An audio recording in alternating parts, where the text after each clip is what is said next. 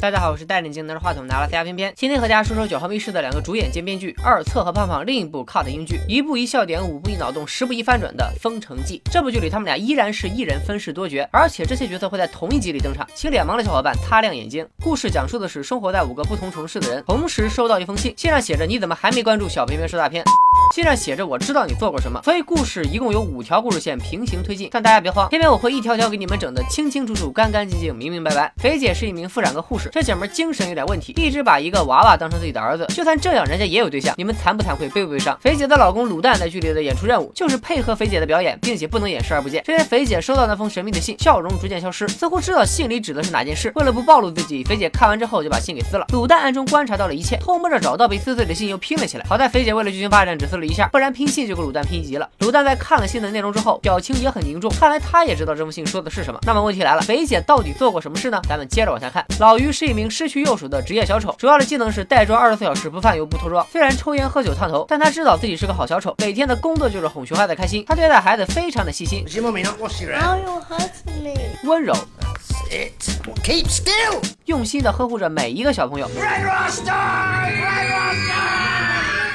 这种工作态度之所以到现在还能接到私活，完全是因为大家老把他跟另一个名叫老佘的小丑弄混。这里出现了一个生僻字啊，来跟我念：狮、鹅、蛇，蛇跟鱼很像。虽然老于总是被迫抢了人家老佘的业务，但他不但不开心，还非常苦恼大家把他俩搞混。似乎老于跟这个老佘认识，而且有仇。这天老于也收到了那封信，但是老于却压根儿没当回事儿。下一个收到信的人是一个名叫皮皮虾的富豪，皮皮虾人如其名是个盲人，他也没有给他黑色的眼睛，但他仗着自己有钱，专门花钱请人来帮自己读信。小黑以前是一个小毛贼，来自非洲一个叫瓦坎达的国家，谈个恋爱差点被被老丈人弄死，只能寄情于参加选秀节目。他现在的梦想是上第三季的朗读者，所以希望通过给皮皮虾读信打打基础。皮皮虾告诉小黑，他的发财之道是销售某种不是你想买想买就能买的商品。小黑没想到皮皮虾是做爱情买卖的，场面一度非常尴尬。为了缓解尴尬，小黑开始给皮皮虾读信。在知道信的内容后，皮皮虾只说了一句。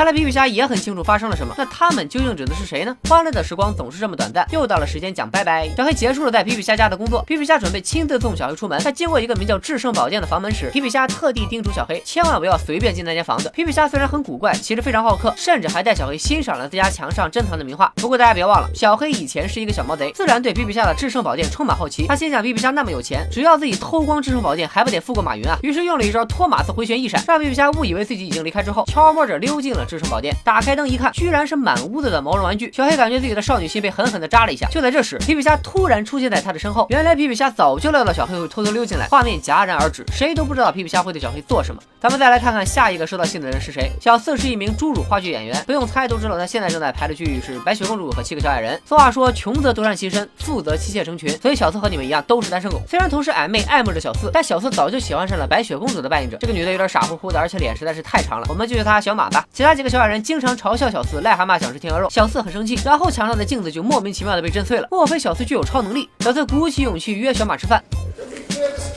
Okay, yeah. Really?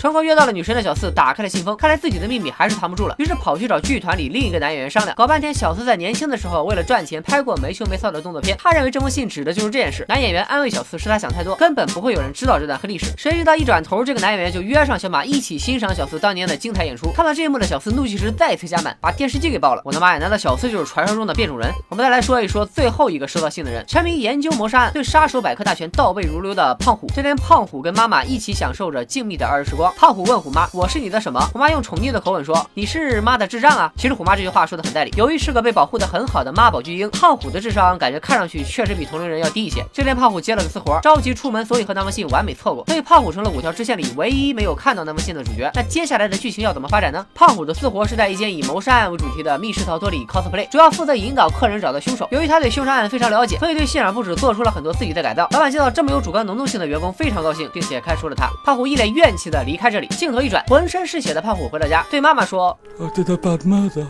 难道痴迷谋杀案的胖虎真的杀了人？以上就是《封神记》第一季第一集的全部内容。这一集主要介绍了人物背景，所有看似没有交集的主角，最后都因为一起神秘事件被联系在了一起。开头的时候说了，《封神记》延续了二次和胖胖一人分饰多角的风格，致力于把每部剧都变成自己的变装秀。我给大家捋一捋啊，这一集里小丑老于、虎妈、剧团男演员都是二次扮演的，而胖虎、卤蛋、皮皮虾都是胖胖扮演的。说出来你们可能不信，二次在这一季客串加主演的角色竟然有七个之多，胖胖也不甘示弱，一人分饰了五个角色。至于还有啥角色是这一集里没解锁的，别着急，偏偏马上就会更新第二集。